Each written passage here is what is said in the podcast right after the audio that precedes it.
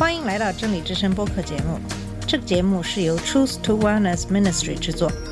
在这个节目里，我们要从一个不一样的角度向你介绍圣经和基督，带你走进一个属灵的世界。我们的节目在每个星期二、四、六更新，欢迎你的收听和关注。all the colors of the rainbow. 你好，我是马军。上期节目开始给大家介绍的是，在十九世纪工业革命以及社会主义崛起的过程中，对整个社会的影响，以及基督徒对这个变化的反应。今天我们继续来看一看基督徒是怎样帮助来改善工人的生活环境的。早在一八四八年，在罗马天主教圈子里，就有德国主教威廉·凯特勒曾在其布道和著作中提到有关工厂工人的问题。他草拟出一份天主教的解决方案，指出资本主义毫无限制的竞争和社会主义者夸大其词的国家控制，都将导致社会危机。他捍卫意在反对资本主义的国家干预，同时也捍卫意在反对社会主义中极权主义的倾向和私人财产权。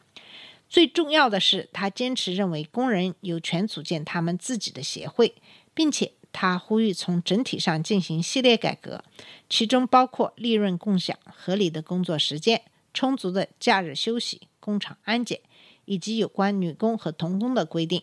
在英国，工人在罗马天主教中找到了他们的朋友红衣主教亨利·爱德华·曼宁。他原本是英国国教会福音派信徒。早在1872年12月的一次会议上，曼宁就提出要推动农场工人的事业。这是一个非常勇敢的举动，因为有史以来第一次英国罗马天主教高级教士公开表明支持工人的立场。此后，他又致信首相格莱斯顿，迫切要求政府督促落实两件事：通过法律禁止一定年龄以下的儿童充当劳动力，以及有关住房的规定。1874年，在他题为《劳动的权利与尊严》的演讲中，曼宁强有力地捍卫工人的组织权，号召颁布法律来规范工作时间，并恳请人们关注与滥用童工相关的可怕陋习。在美国，天主教平信徒特伦斯·鲍德里领导组建了第一个真正有效的工会——劳动骑士团。该工会向具有任何宗教信仰的美国人敞开。不过，从其最早期以来，其成员大多数为天主教徒。然而，到了十九世纪，罗马教会的官员，其中包括教宗在内，都开始惧怕工会。他们还清晰地记得和意大利共济会以及为统一意大利和各种政治力量之间的冲突。于是，劳动骑士团难逃教宗谴责的危险。很可能只有当巴尔的摩大主教即后来成为红衣主教的基本斯为他进行辩护时，才避免了这种危险。直到1891年，教宗才对社会危机发表言论。年迈的利奥十三世概括性地提出天主教对于资本家和工人之间关系的基本立场。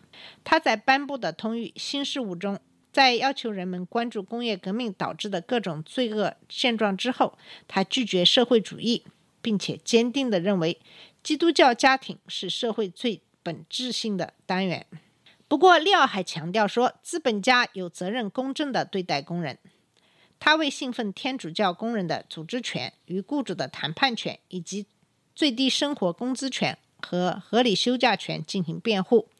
所以，除了他所说的社会主义之外，垄断资本主义和工业社会中的奴隶制也遭到这位教宗的谴责。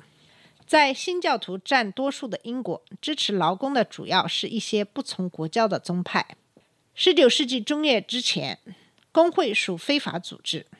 但工人运动得到不从国教派的大力支持，其中初始殉道会尤为积极。许多工人运动的领袖都受过作为殉道中平信徒的布道者的训练，他们完全将在殉道中小礼堂里可以找到的热忱、组织技巧以及布道经验带到工人协会之中。不从国教派也是禁酒运动的领导人以及孤儿院的创办人。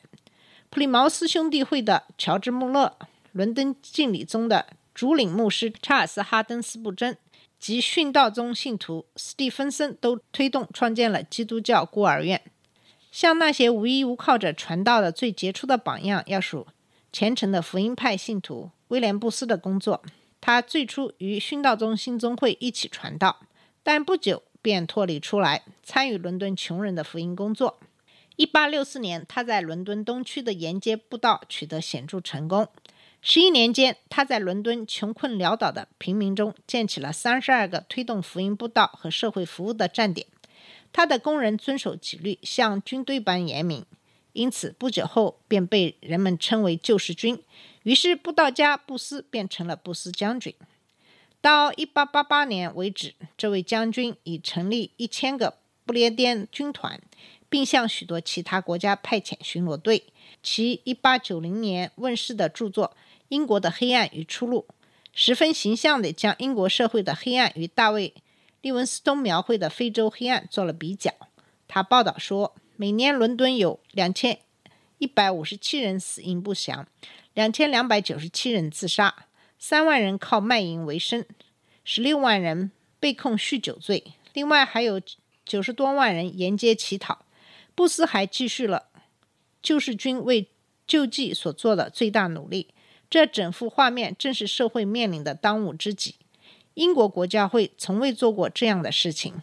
由于受过去的影响过深，在适应新的社会危机面前，他困难重重。在日益增长的工业城镇里建立新教区，必须经由国会法案批准，这既费时又费财。结果，新兴城市的大众通常无缘国教的。眷顾，安里甘教会中有一场运动明显属于例外：基督教社会主义团体。神学家莫里斯、小说家查尔斯·金斯利和律师约翰·马尔科姆·拉德楼都是教士。他们一致认为，英国工人应有份于福音。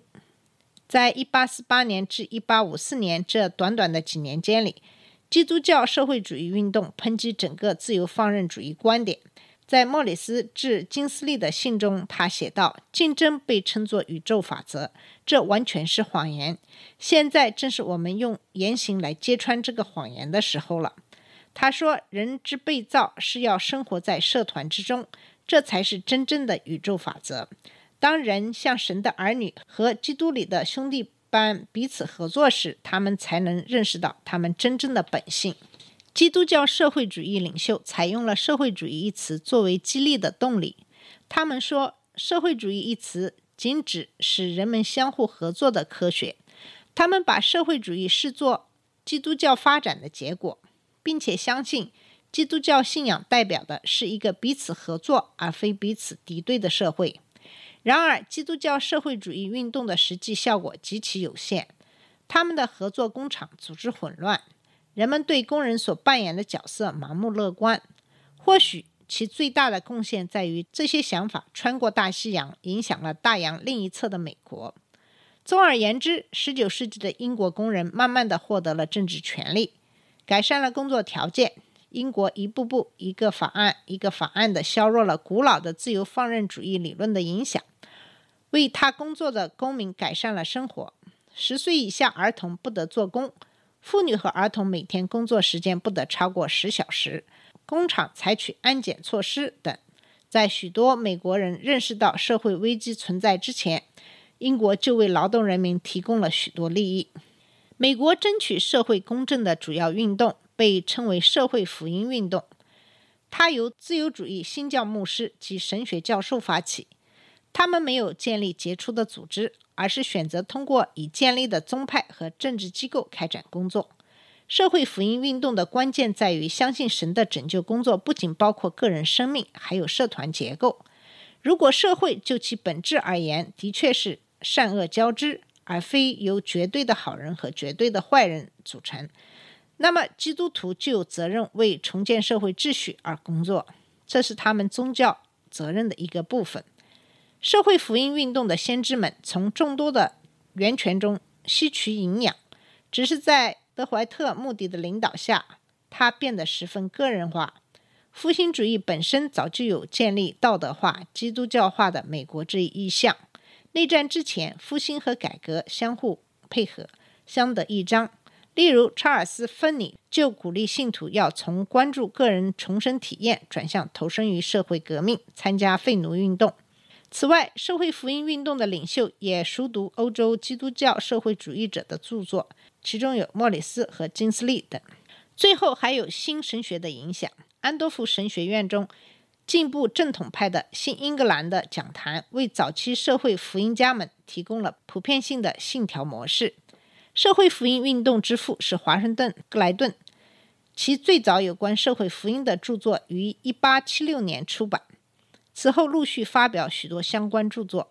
作为一名新英格兰移民，他最辉煌的年月是在俄亥俄州哥伦布的首家公理宗教会度过的。在俄亥俄州的首府，他亲眼目睹了当地工人的斗争。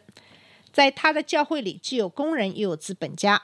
因此，在劳资矛盾十分尖锐的时代，他见证了这些阶级之间日趋扩大的裂痕，并提出警告。他在大量的晚间讲演中集中讨论工人问题，并且深信耶稣的教导涵盖了整顿社会秩序的原则。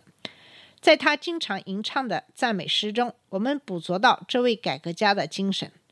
哦，我的主，让我与你同行，在这孤单的漫漫长路上，自由地侍奉你。让我知晓您在暗中的隐秘事。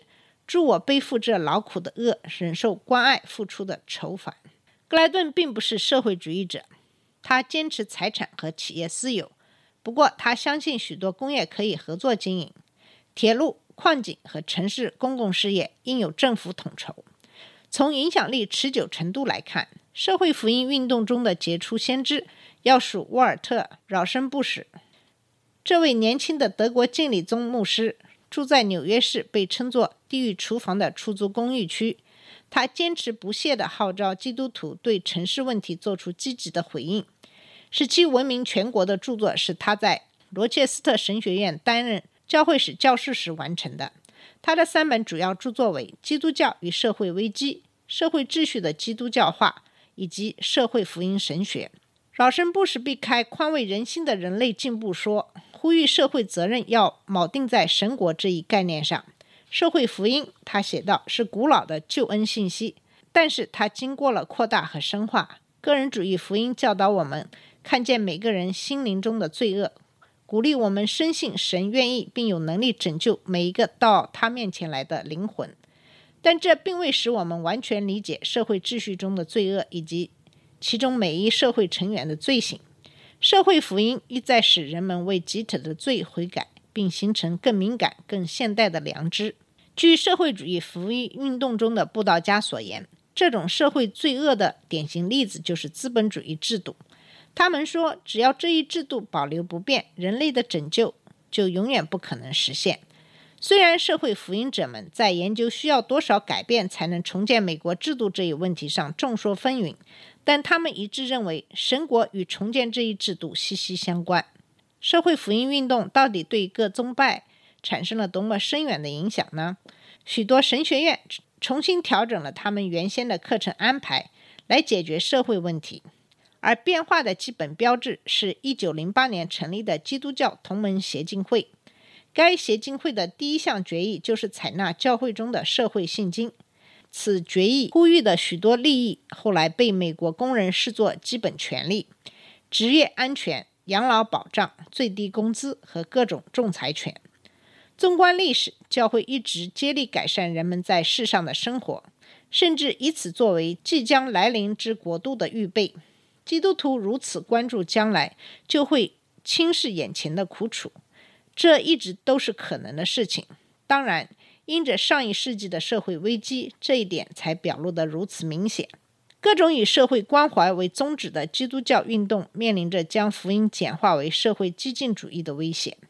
但是这些运动留给我们一个重要的提醒，那就是除非基督徒证明他们关注人类的世俗需要，否则我们就不可能表明他们关心人类永恒的命运。好了。我们今天的节目就到这里。今天，嗯，是给大家讲述的十九世纪出现的社会危机，以及基督教是如何应对这些社会危机的。谢谢你的收听，我们下次节目再见。这里是真理之声播客节目。真理之声是 Truth to Wellness Ministry 旗下的一个节目，由 Truth to Wellness Ministry 制作和播出。如果你有什么想跟我们分享，请给我们发电子邮件，我们的邮箱地址是 truth to wellness at gmail dot com。你也可以直接去我们的网站 www dot truth to wellness dot com 浏览更多的信息。下次节目再见。